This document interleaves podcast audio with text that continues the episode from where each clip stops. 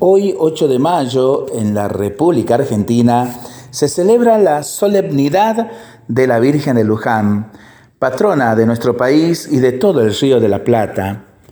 El peregrinar a la basílica en su honor, erigida en el homónimo pueblo, es especialmente intenso durante mayo, ya que las diócesis y las comunidades peregrinan en masa hasta la casa de la Virgen.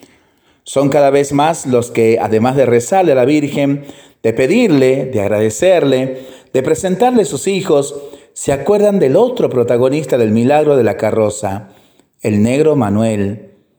Manuel había nacido en África, probablemente en Cabo Verde o Angola, capturado, esclavizado y llevado a Pernambuco, Brasil, donde fue adquirido por el capitán Andrea Juan para realizar viajes a Buenos Aires.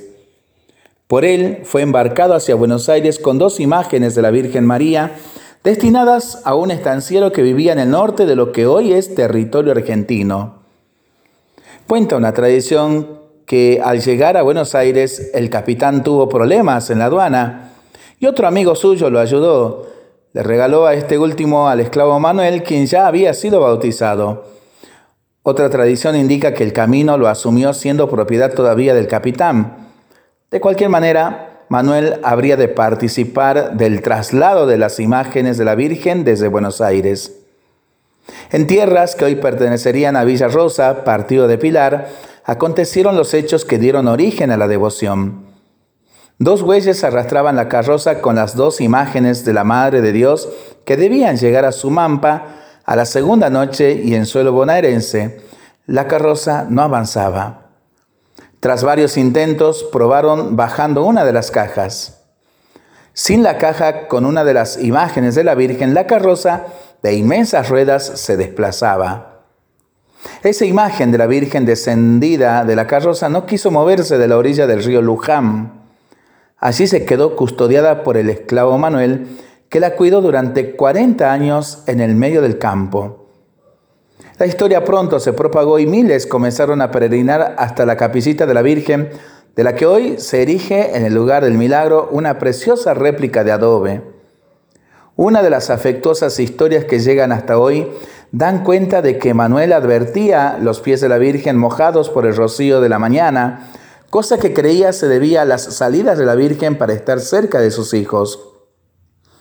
¿Cómo es que eres tan amiga de los pecadores que sales en busca de ellos cuando ves que te tratan mal, le decía.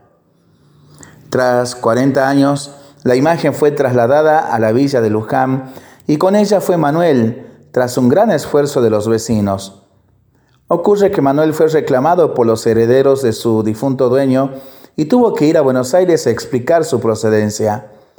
Allí pronunció la bellísima frase, oración, que hoy es tan famosa. Soy de la Virgen, no más. Los vecinos de la villa hicieron una colecta y compraron a Manuel para que pueda servir a María hasta el final de sus días. Falleció en 1686 y en el año 2016 fue iniciada su causa de beatificación y canonización.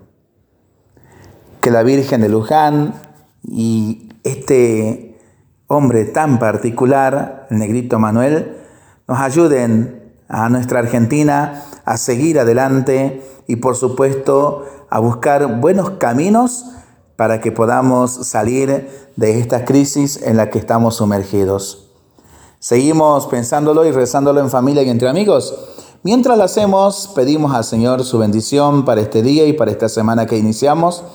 Le seguimos pidiendo por el fin de la pandemia, de las guerras y por el buen tiempo para nuestras vidas, nuestros animalitos y nuestros campos. Y nosotros responsablemente nos cuidamos y nos comprometemos a ser verdaderos instrumentos de paz. Que el Señor nos bendiga en el nombre del Padre, del Hijo y del Espíritu Santo. Amén. Que tengamos todos una excelente semana y que viva la Virgen de Luján, que viva nuestra República Argentina.